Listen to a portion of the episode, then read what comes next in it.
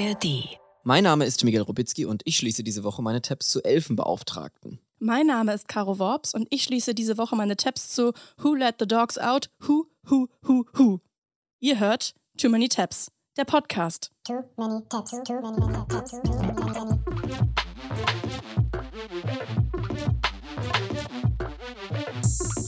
Too many tabs, too many, many, too many tabs,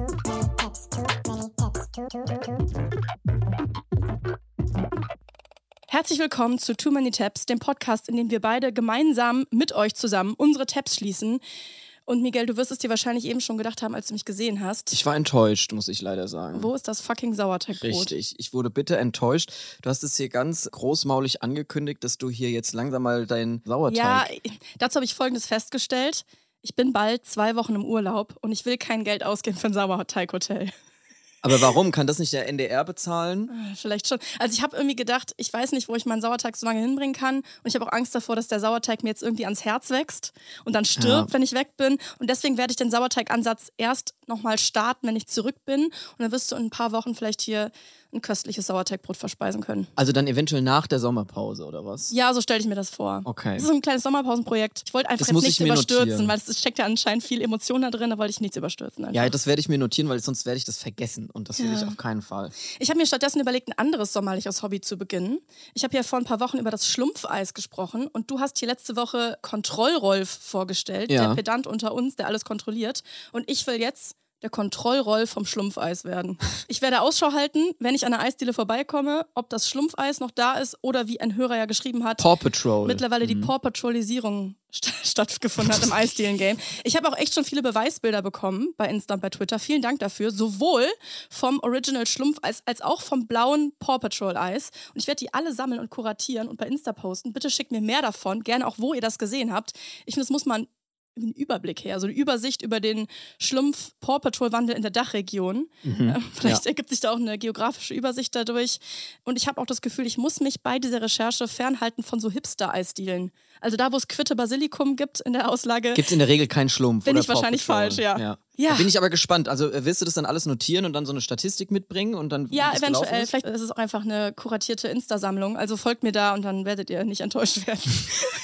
Schlumpfeis-Fans kommen voll auf ihre Kosten auf ja, deinem genau, Insta-Account. genau. Ja, apropos Sommerzeit, Miguel. Ich glaube, wir müssen mal drüber reden. Du hast einen Sommerhit draußen. Ich finde das so geil. Ja, danke schön. Ich habe einen kleinen Sommer-Pride-Song veröffentlicht mit einer Boyband. Ich habe jetzt eine Boyband, Caro, ganz neu. Mhm. Die heißt All Directions. Und der Song heißt Be Proud. Den kann man streamen und auch auf YouTube anschauen. Und der ist jetzt draußen. Es war richtig anstrengend, das zu machen auch, weil wir auch, als wir das Musikvideo gedreht haben, mussten wir dann auch so tanzen. tanzen, ja. so, so eine Choreo machen und Ja. sowas, halt so wie so eine echte Boyband. Da habe ich mich richtig akribisch drauf vorbereitet. Mhm. Ich weiß natürlich, also du weißt es natürlich auch, wir sitzen viel in unserem Job. Wir Ja. sind SchreibtischtäterInnen und äh, wir haben eine vom am ständigen Schreibtisch sitzen, ja, ich würde jetzt nicht sagen ruinierte Figur, aber es tut uns jetzt auch nicht gerade gut. So.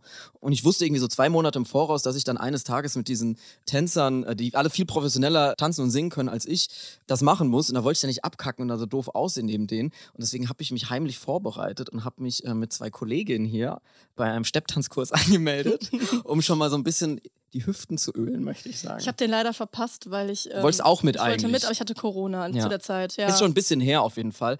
Aber ich habe mir das so schön vorgestellt, dass ich da irgendwie in meinen Stepptanzschuhen dann über die Tanzfläche gleite. ich hatte auch dolle und Steppkurs-FOMO, so. muss ich sagen. Das kann ich mir vorstellen. es war ein Zweitageskurs, also es war wirklich nur so ein, so ein Schnupperkurs. Dann turns out, es ist wirklich super schwer und ich bin da irgendwie Ja. so rumgehopst wie, keine Ahnung. Also es sah wirklich überhaupt nicht so toll aus, wie man sich das vorgestellt hat. Was die Situation so ein bisschen absurd gemacht hat, war, dass außer uns also außer mir und diese zwei Kolleginnen, die dabei waren, keiner an dem Kurs teilgenommen hat, außer so drei etwa elfjährige Kinder, würde ich sagen, so zwischen elf und dreizehn. Und mit denen haben wir dann da irgendwie getanzt. Dann bin ich in eine merkwürdige Situation gekommen, die ich jetzt gerne mal mit dir durchsprechen würde, wie du da reagiert hättest. okay. Und zwar war es so, dass am zweiten Tag, als wir dann die Choreo schon so ein bisschen, konnten immer noch mehr schlecht als recht, aber so ein bisschen drauf hatten, kam dann eine Mutter von den Kindern, die da waren. Ich weiß nicht genau, zu welchem Kind sie gehört haben. Auf jeden Fall kam eine Mutter rein, hat sich da hingesetzt und äh, hat uns zugeguckt und hat dann irgendwann das Handy rausgeholt Aha. und den gesamten Raum gefilmt. Also nicht nur die Kinder, sondern Alles. Alles, also einschließlich uns. Ja. Mir wurde das dann ein bisschen unangenehm. Also ich wurde auch mitgefilmt und ich weiß nicht, wie, wie, wie hättest du da reagiert? Und man will ja nicht irgendwie sagen, hier, entschuldigen Sie, Frau so und so. Ich arbeite leider irgendwie beim Fernsehen. Nee, sofort hingehen, aggressiv das Handy runterdrücken. Hören Sie auf, mit zu filmen. Ja, also Sie ist, hören von meinem Anwalt. ja, ich will jetzt hier nicht gefilmt werden in irgendwelchen WhatsApp-Gruppen, weder Familie, weder öffentlich noch Familien-WhatsApp irgendwo. Ich hatte irgendwie so Angst, ja, dass man dann da vielleicht dann doch erkannt wird Ja, oder du kannst halt der Mama nicht verbieten, ihre Tochter beim Steppen zu filmen, ne? Ja, eben. Ja. Mhm. Die war so stolz, die hat so stolz geguckt und ich so, äh, da im Hintergrund rumgehopst, wie so eine Mischung aus Didi Hallervorden und angeschossenem Känguru irgendwie. Das war ganz äh, ungünstig. Wer konnte es denn besser, du oder die Elfjährige? Ja. Das, das kannst du ja mal nach dem Videomaterial bei der Mutter fragen. Die hat das bestimmt noch. Ich weiß nicht, wo das rumgeistert. Ich habe natürlich keinen Kontakt äh, aufgenommen. Also Mhm. meine Strategie war dann schweigen und bangen und hoffen, dass es nicht irgendwo öffentlich gepostet wird. Ja. Also falls euch das irgendwo auffällt, ihr in der WhatsApp-Gruppe seid, wo das vielleicht rumgeschickt wurde, sprecht bitte diese Frau darauf an, dass es bitte unter dem äh, Verschluss der Öffentlichkeit Ja. besiegelt sein sollte. Das war mir ganz unangenehm. Naja, das waren jedenfalls meine zwei Tage Stepptanzerfahrung. Am Ende hat die Tanzlehrerin dann noch gefragt, ob jemand Interesse hätte, denn einen weiterführenden Kurs zu machen. Da hat sich eins der Kinder gemeldet und gesagt, nein, ich wohne leider in der Bretagne.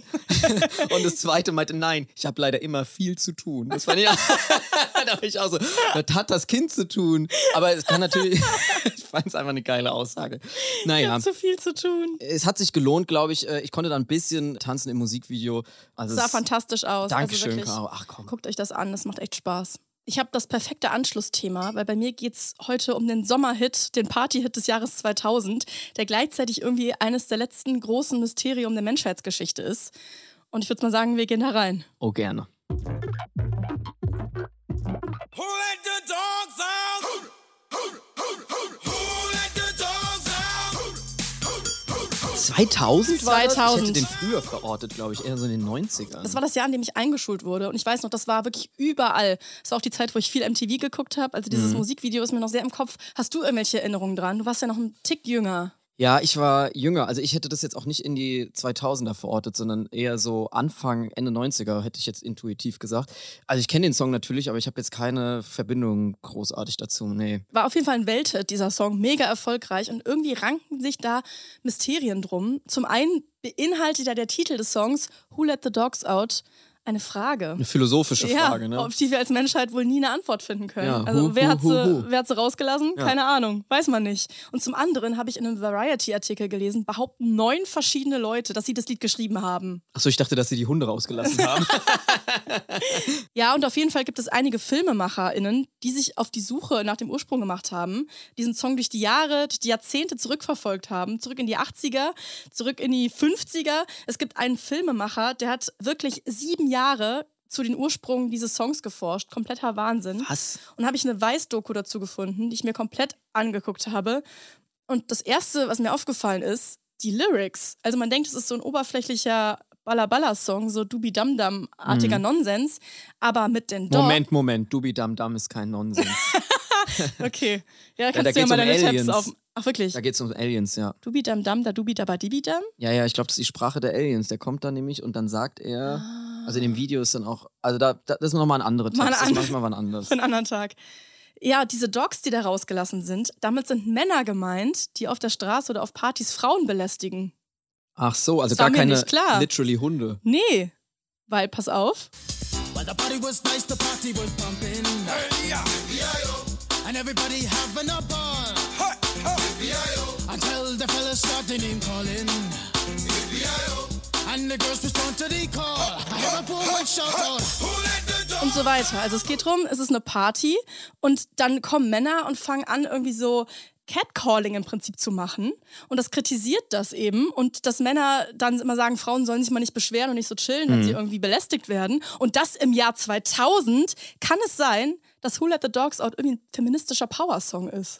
Ich muss sagen, ich kannte den Part, den du gerade gespielt hast, gar nicht. Ich kenne, glaube ich, nur das Who Let the Dogs Out, Hu, Hu, Hu, Hu. Ich weiß gar nicht, ob ich Ah! Ja, den Song jemals komplett Ach, gehört habe. Bei mir hat sich der komplette Song samt Strophe und Bridge komplett Nein, ins ich, das, Gehirn das gerade habe ich noch nie gehört. Geil, dann gib, hör dir den mal komplett an. Das ist ein guter Song. Ist ein guter Song. Das ist ein guter Song. Und Ein ich das- feministischer, ein ähm, feministischer Song. Und So wie das- Schmidtchen Schleicher. Kennst du das noch? Diesen alten Schlagersong Schmidtchen Ja, Schleicher. kenne ich auch, aber habe ich auch noch nie ganz gehört. Das ist überhaupt kein feministischer Song. Ah, warte, okay. mal, warte mal, dann will ich mal kurz reinhören. Kannst du, kannst du das mal kurz anmachen? Ich weiß jetzt nicht genau, welcher Timecode, aber der hat so einen krank ekligen Text. Da geht es nämlich auch um, in, im weitesten Sinne Catcalling. O Schmiedchen schleichen mit den elastischen Beinen, wie der gefährlich in den Knien federn kann. Die Frauen fürchten sich und fangen an zu weinen. Doch Schleicher Schmiedchen schleicht sich immer wieder an. Tja. Stimmt. Kennst du das noch? Ja, stimmt. Hier, die Frauen fürchten sich und fangen an zu weinen. Aber das er Schmiedchen kommt Schleicher immer wieder von hinten schleicht ran. sich immer wieder von hinten Und das ist an. alles in so einem Jazzy-Vibe. Ja, auch alles so, äh, auch im weitesten Sinne Catcalling. Bis hin Ja. zur sexuellen Belästigung. War, war Ja, pass auf, wenn du jetzt weiterredest, meldet sich äh, Anwalt Christian Scherz. Oh ja, Obacht. Psst, psst. Also, Schmiedchen Schleicher hat nichts getan. okay, komm weiter zu dem feministischen Song Who Let the Dogs Who Out. let the dogs out? Wo war ich stehen geblieben? Ich finde das einfach den Hunden gegenüber ein bisschen unfair, weil die meisten Hunde sind lieb und die hier im Lied werden mit Männern verglichen, die so räudig, ungepflegt und von Flöhen befallene Mischlinge sind. Finde ich auch ein bisschen hundedegradierend. Also es war schon eine Überraschung, als ich mir die Lyrics angeguckt habe, habe ich mich sehr gefreut. Und der Ursprung, wirklich die Entstehung dieses Songs ist komplett crazy. Diese Weiß-Doku, die ich geguckt habe, dreht sich vor allem um die Baha Men, die Interpreten von dem internationalen Superhit, also dem kommerziellen Hit, den wir eben gehört haben. Wir lernen in der Doku Isaiah Taylor kennen, den Bandleader, der erzählt, dass er in den 2000ern, bevor Who Let the Dogs rauskam, da waren die Bahamen schon big in den Bahamas. Checkst du, ne? Bahaman, Man from the Bahamas, Bahaman. Bahaman. Mhm. Und die waren schon Anfang der 80er big und hatten einen Plattenvertrag mit einem gewissen Steve Greenberg von Big Beat Atlantic. Und dieser Steve Greenberg hat 99 bei den Bahamen angerufen und gesagt, Leute, ich habe einen Song für euch. Who Let the Dogs Out. Und die Bahamen dachten sich, der hat sie nicht mehr alle. Aber sie haben es trotzdem gemacht. Und wie es dazu kam, ist komplett crazy, weil dieser Produzent Steve Greenberg, den lernen wir in der Doku auch kennen, wie er in seiner Garage steht und dann so stapelweise goldene Schallplatten vorzeigt. So, hier ist die goldene Schallplatte von Deutschland, hier Triple Platin, hier Kids Choice Awards, hier der goldene Schlüssel vom Prime Minister der Bahamas. Der hat so eine Garage, der hat Garage voller goldener Schallplatten und der hat wirklich abgeräumt mit Who Let the Dogs Out und er erzählt aus seiner Sicht eben, wie es dazu kam. Und zwar saß er 98 in seinem Office und ein sehr exzentrischer britischer Producer namens Jonathan King kam rein, hat gesagt, Steve, ich habe was komplett Geiles. Ich habe einen neuen Act gesigned und der heißt Fat Jack and his Pack of Pets. Ich bin keine Musikproduzent, aber finde ich ein bisschen sperrig, den Namen. Ja. Und Steve erzählt, wie er sich dann diesen Song angehört hat von Fat Jack and his Pack of Pets. Jack and his pack of pets. And it was about the worst thing I'd ever heard in my life. Who let the dogs Das war der Sound. Das war der Sound. Und er hat's gehasst, wie das geklungen hat. Es ist irgendwie so ein fake problematischer karibischer Akzent, mega billo produziert und eben dieser exzentrische britische Producer wollte überhaupt nicht mit der Sprache rausrücken, wer diesen Song geschrieben hat. Und dann hat er immer gesagt, so, sag mal, Jonathan, kann es sein, dass du Fat Jack in das Pack of Pets bist? Und er hat gesagt, ja, gut, ich bin's, ich war's. und Steve hat es gehasst, hat gedacht, aber irgendwas, irgendwas steckt da drin. Es, es ist eigentlich ein Hit, aber es ist die falsche Version. Und dann hat er den Song genommen und erstmal in sein Regal gestellt. Es hat ihn nicht mehr losgelassen. Er hat sich immer gefragt, wo kommt dieser Song her? Das ist irgendwie, wer hat den geschrieben? Man muss berücksichtigen, es gab damals gerade erst das Internet. Ne? Also man hat nicht unbedingt mitbekommen, was am anderen Ende der Welt so passiert ist. Es gab ganz, ganz einfache, langsame Suchmaschinen in den späten 90ern. Und dann hat er einfach mal eingetippt in die Suchmaschine, Who let the dogs out? Ja.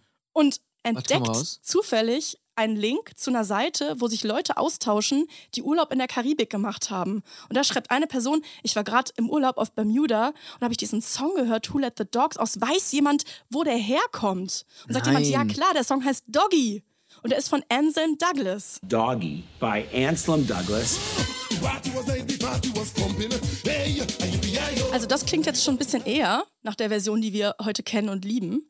Und jetzt lernen wir eben Anselm Douglas kennen und der sagt sehr selbstbewusst in die Kamera, I am the writer and the original performer of the song Who Let the Dogs Out. Und ich habe den schon 97 aufgenommen für den Karneval in Trinidad 98. Und ich glaube, der Song hieß irgendwie schon immer so, aber die Leute haben den Song Doggy genannt. Also irgendwie ist das hier wieder so ein Mysterium. Wo kommt dieser Song her? Irgendwie, als wenn er so rumgeschwirrt wäre. Ja. Und diese Hook, Who Let the Dogs Out, wo kommt die her? Und Anselm Douglas sagt, ja, Who Let the Dogs Out, ja klar. Catchphrase von meinem Schwager. Nein, der Schwager. Der Schwager, der war wohl Radio-DJ und der hat immer, wenn er irgendwo hinkam, gerufen, Who let the dogs out? Und hat er dafür Credits bekommen? Ja. Hat er das irgendwie finanziell? Anselm hat sich gedacht, yes, das ist ein Song. Und hat sich dran gesetzt, hat das produziert, zusammen mit einem Produzenten in Toronto. Und der Produzent hat erzählt, ich habe sofort was gefühlt, als er mir die Hook vorgesungen hat. Also irgendwie macht diese Hook, Who Let the Dogs Out, macht was mit Menschen. Die schiebt an. Und Ansem schreibt jetzt diesen Song mit Lyrics, die sehr ähnlich sind zu den feministischen Power-Lyrics, die wir kennen, als Revenge-Song gegen aufdringliche Männer. Und er wollte damit so einen sozialen Kommentar wirklich machen mit diesem Song. Als Partysong, aber es ist vor allem einfach ein kompletter Partysong geworden. And when it was released, it was pretty much an instant hit. It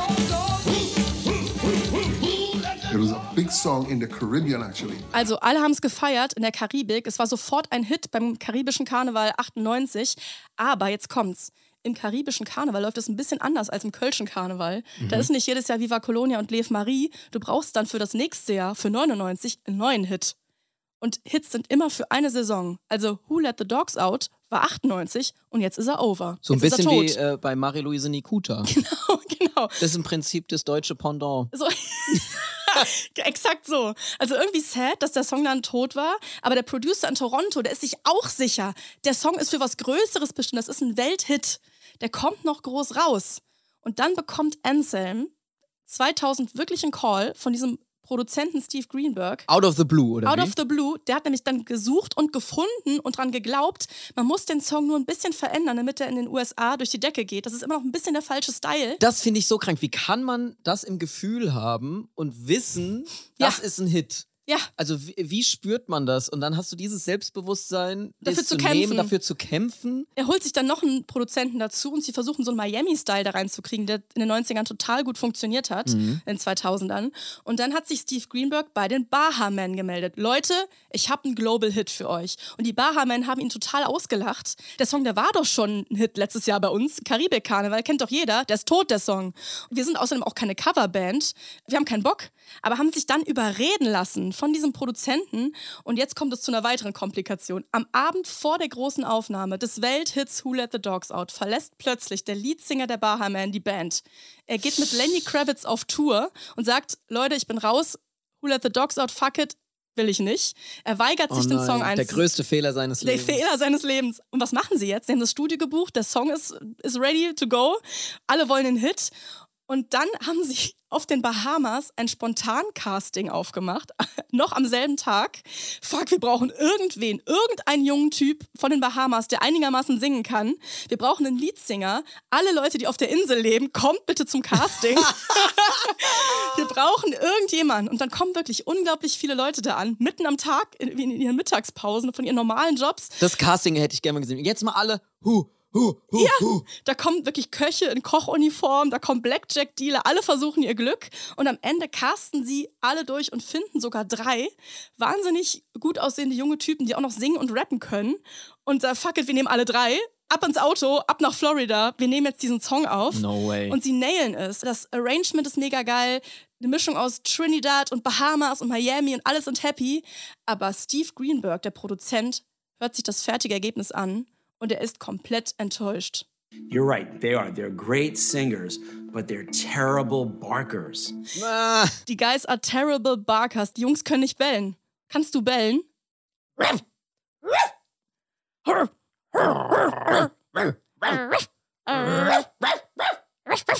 Also, ich weiß nicht, ob wir gesigned worden wären fürs Bellen, aber naja, für den NDR reicht Die haben es gesendet. auf jeden Fall haben die ausgewählten Boys von dieser Band es nicht hinbekommen. Hatte Steve, der Produzent, immer die Faxen dicke und hat selber gebellt. Wirklich? Der hat gesagt, Leute, mir, ich kann nicht. Er konnte besser bellen als ja, alle anderen. Mir reicht's, ist ins Studio gegangen und es klang dann so. Also es ist exakt das Bellen, was heute noch auf diesem Track ist.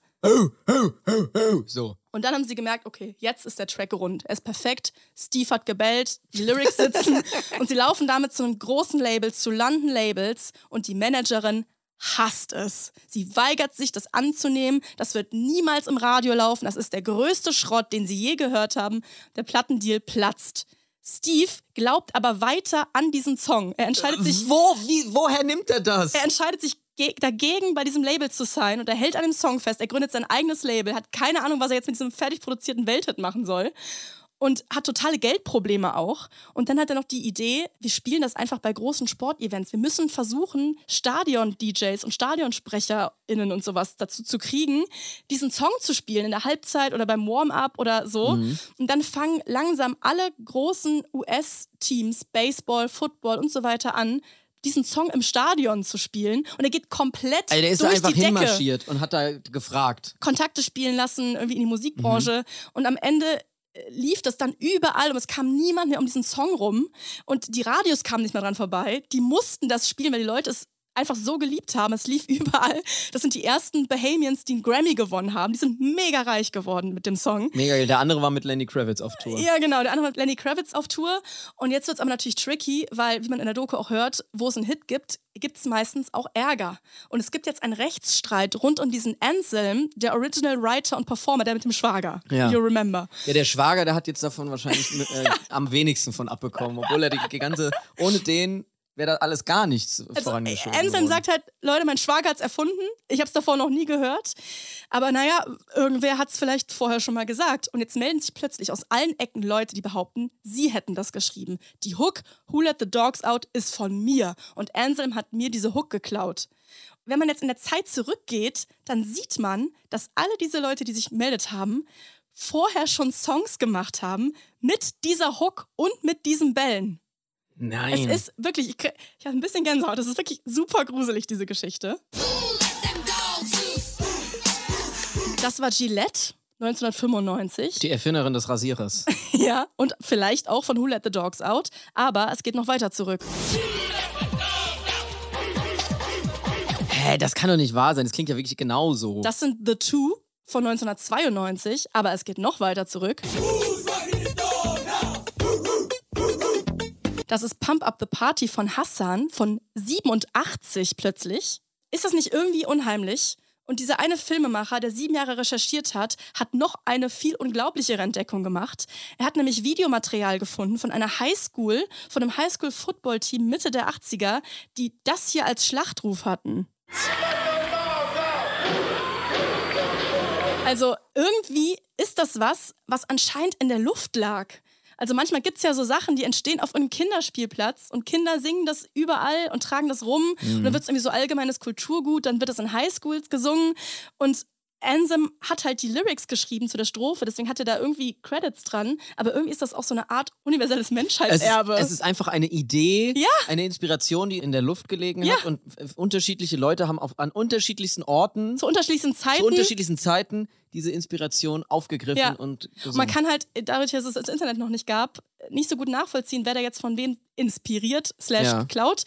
Man weiß es nicht genau. Das Urheberrecht ist auch super schwierig zu beantworten, weil das halt so ein universelles Ding ist. Hu, hu, hu, anscheinend. Und da gibt es wirklich so viel weirde Facts, die man dazu finden kann. Eine ältere Version des Liedes hieß auch Who Let the Dogs Loose. Also technisch gesehen wurden ja auch Hunde freigelassen. Aber anderer Song. Dann gibt es noch den Claim, dass Who Let the Dogs Out ein Begriff aus Trinidad ist. Einfach so Bedeutung für die Jungs sind im Club. Ne? Also ein umgangssprachlicher Begriff, der einfach in Lieder eingebaut wurde. Deswegen ist auch diese Frage so, was ist dann Eigentum? ja. Wem gehören dann solche Rechte? Irgendwie ein universaler Song, der in der Luft lag, auf der ganzen Welt. Und da kriege ich wirklich unironisch Gänsehaut. Wegen Who Let the Dogs Es gibt manchmal Sachen, die sind einfach da und, und keiner weiß warum. Das verbindet die Menschheit Ja. über alle Kontinente hinweg. Alle sind schon mal auf die Idee von Who Let the Dogs Out gekommen. ein magisches Lied mit einer ungeklärten magischen Herkunft. Und ich habe auch noch weitere sehr magische Coverversionen entdeckt. Zum Beispiel hier die Metal-Version. Dann die Mittelalter-Version.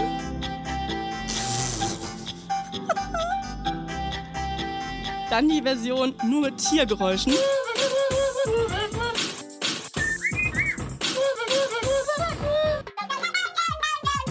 Und natürlich gibt es auch eine gefühlvolle Piano-Version.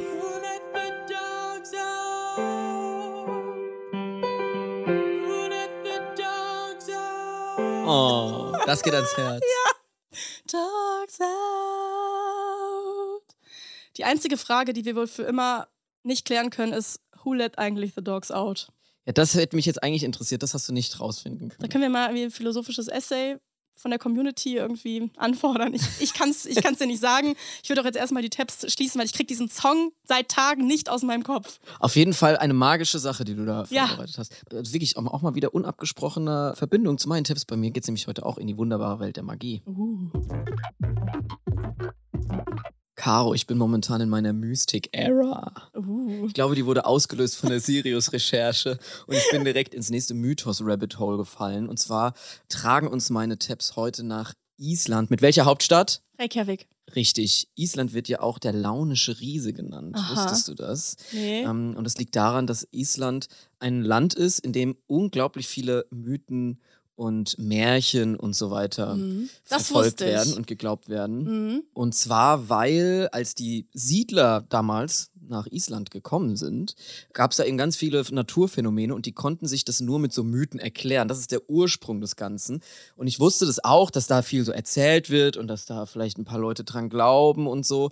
Aber was ich nicht wusste, ist, wie crazy die Isländer mit ihren Mythen sind. Das hat ganz andere Ausmaße, als ich das bisher vermutet hatte, weil Isländer vor allem an Geister, Feen und Trolle glauben. Mehr als die Hälfte aller Isländer glaubt an solche Wesen und 90 Prozent hält ihre Existenz für mindestens möglich. Mhm. 90 Prozent. Darf ich dich kurz fragen, wie tief Ja, du für im möglich Elfengame... halten ist ja jetzt.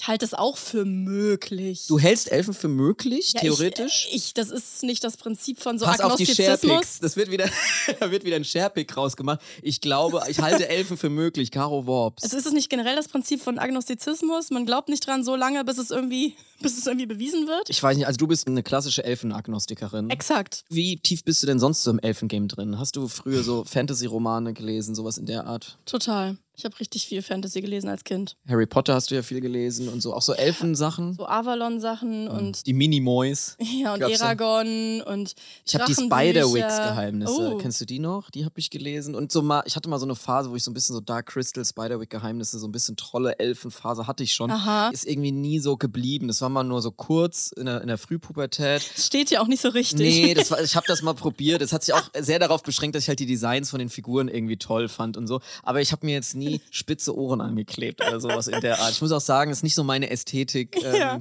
Auch so Elbenwald, diese Laden und so. Herr Mhm. der Ringe habe ich nicht so, habe ich geguckt, aber alles wieder vergessen und so. Mhm. Ist nicht so ganz meine Welt. Ich weiß, dass du manchmal deine Haare so machen kannst hinter die Ohren, dass es aussieht wie eine Elfe. Ja, das mache ich aber nur, damit ihr lacht beim Mittagessen. Ja. Nicht, weil ich da was fühle. Ja, okay. Wenn du so in Island auftreten würdest, dann würden die da hier vor Freude vom Stuhl fallen. Das kann ich dir sagen, weil die lieben Elfen und glauben daran. Und für die ist es ein unsichtbares äh, Volk, das sogenannte Huldu-Volk. Und die sollen sich in einer unsichtbaren Parallelwelt äh, bewegen. In der isländischen Überlieferung wird die Geschichte so erzählt, dass die Elfen die ungewaschenen Kinder von Adam und Eva sind. Angeblich. Und die Ungewaschenen? Ja, die Ungewaschenen. Und zwar war, ist die Geschichte folgendermaßen: Adam und Eva hatten wohl mehrere Kinder, die gern draußen im Dreck spielten. Und dann irgendwann hat sich der liebe Gott gedacht, er kommt mal irgendwie bei Adam und Eva vorbei zu Besuch, um mal nach dem Rechten zu sehen. Er hatte sich nicht lange vorher angekündigt und die Eltern waren noch nicht ganz fertig geworden, ihre Kinder zu waschen.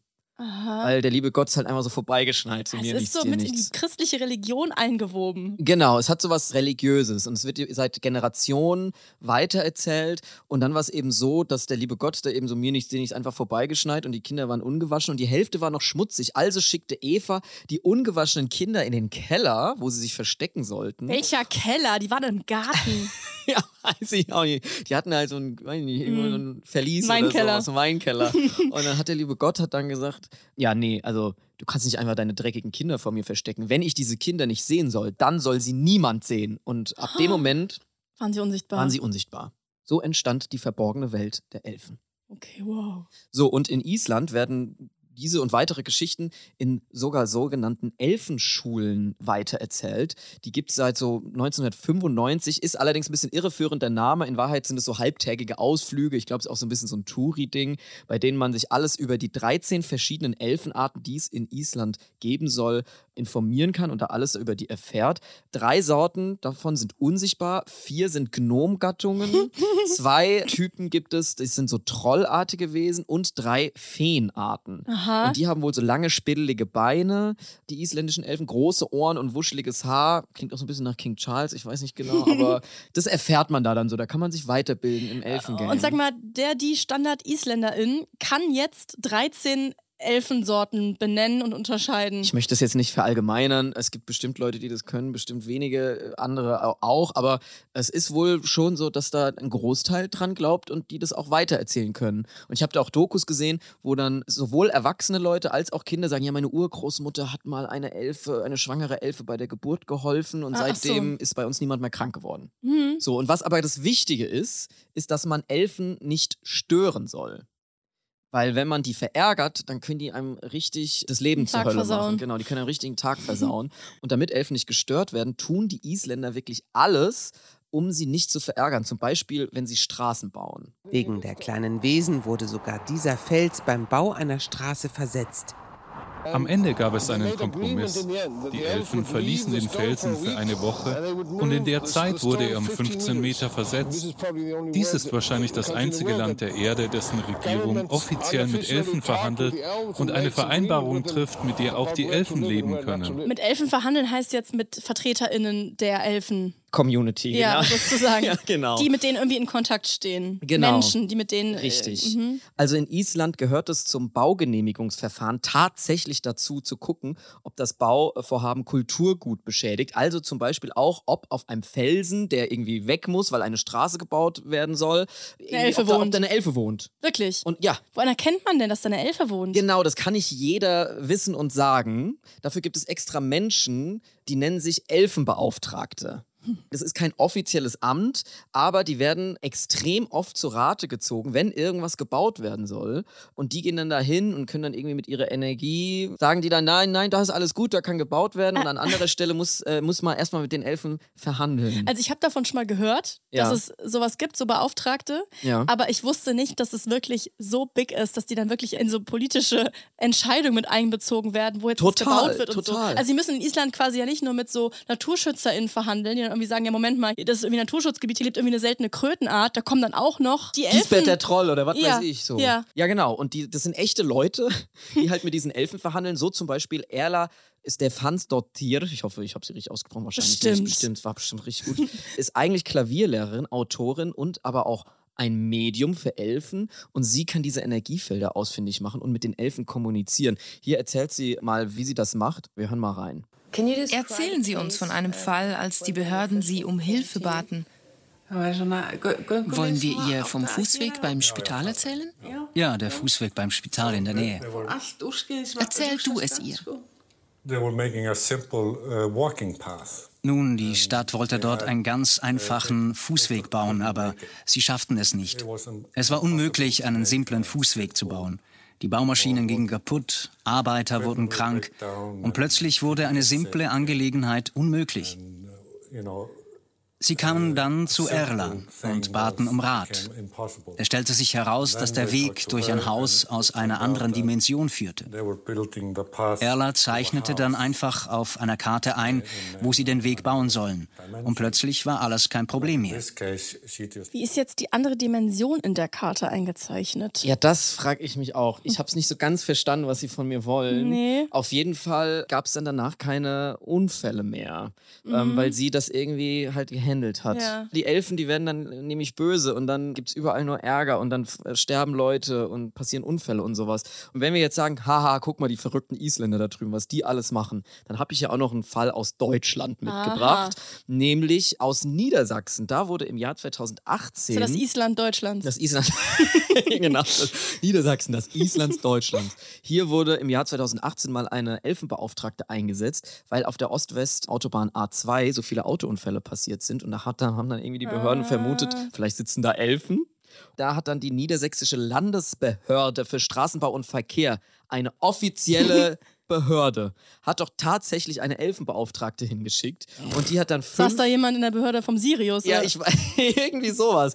Die hat dann fünf neuralgische Punkte ausfindig gemacht, wo sie, Zitat, sehr traurige Energien wahrgenommen hat. Auf der Autobahn. Auf der Autobahn. Was auch vielleicht daran liegen kann, dass da schon ein paar Unfälle passiert Ich sind. nehme auch oft traurige Energien auf Autobahnen wahr. Ja, total. Vor allem an Autobahnraststätten, sehr traurige Energien. Ja, und sie sagte dann, dass für die Unfälle wohl aufgebrachte Naturwesen verantwortlich seien, weil die rebelliert haben, um ihr Stück Natur sich zurückzuholen. Hm. So, und da gab es dann riesige Artikel in allen Zeitungen. Hier ist eine gute Passage aus dem FATS-Artikel. Nach Überzeugung der Frauen könnten die Unfallzahlen durch ihren Einsatz zurückgehen. Einige Strecken der Autobahn sind nun energetisch versiegelt, sagen die beiden. Dennoch kracht es am Montag wieder auf der A2.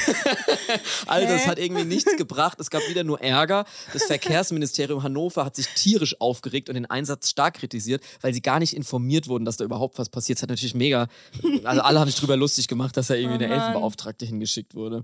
Und es gab aber richtig schlecht fürs Image. Tja, aber wir haben auch äh, Fälle von, ja, scheinbar Leuten, die mit Auf Feen kommunizieren können. Treue Too Many Taps-HörerInnen erinnern sich vielleicht zurück an Folge 2, als wir darüber geredet haben, dass du mal an einer Raststätte wild gepinkelt hast und dabei gefilmt wurdest von Google Street Da View. hab ich eine Fee ich hoffe, verärgert. dass du nicht auf eine Elfe gepinkelt hast. Ja. Sei denn, die Elfe steht drauf. Okay, und damit schließen wir die Tabs und Elfen, würde ich sagen. Und freuen uns, wenn ihr Tabs für uns habt, dann schickt ihr uns doch gerne an too many tabs@ndr.de oder in unsere äh, DMs. Da heißt du at Karawops, ich at Miguel R aus A. Da freuen wir uns auch über Einsendungen. Ja, es war eine schöne Folge irgendwie. Ich habe Ja, magische Spaß gehabt Folge. heute, eine magische Folge. Folgt uns, schreibt uns und bis nächste Woche. Tschüss. Tschüss. NDR Cross-Promo, Cross-Promo, Cross-Promo. Ich weiß nicht, ob ihr es mitbekommen habt, aber am 3. Juni war der 25. Jahrestag des großen Zugunglücks von Eschede. Das war das wohl schwerste Zugunglück, das es jemals in Deutschland gegeben hat, als der ICE Wilhelm Konrad Röntgen entgleist ist und in eine Brücke am Ortsrand von Eschede gerast ist. Eine unheimliche Katastrophe mit vielen Toten und Verletzten und ein Tag, der das Leben vieler Menschen für immer verändert hat. Wie auch das der Journalistin Miriam Ahns, die bei diesem Zugunglück ihre Mutter verloren hat. Im neuen NDR-Podcast Eschede, 25 Jahre danach, blickt sie nur noch einmal zurück und fragt sich, was genau ist da passiert, wer war für den Unfall verantwortlich, wie haben die AnwohnerInnen den Tag in Eschede erlebt und wie geht es den Hinterbliebenen und Überlebenden heute. Den Podcast findet ihr ab sofort in der ARD-Audiothek und überall da, wo es Podcasts gibt. Link dazu wie immer in den Shownotes. Cross-Promo Ende. Too many tabs, too many tabs, too many tabs. Too Many Tabs ist eine Produktion von TRZ Media im Auftrag des NDR. Wir sind eure ModeratorInnen, Miguel Robitzky und Caroline Worps. Producerin Henny Koch. Ausführender Produzent TRZ, Robin Drömer. Ausführende Produzentin NDR Johanna Leuschen. Redaktion NDR, Kira Drössler. Musik, Joel Delato. Neue Folgen gibt es immer mittwochs in der ARD Audiothek und überall da, wo es Podcasts gibt. Too many tabs, too many ちょっと。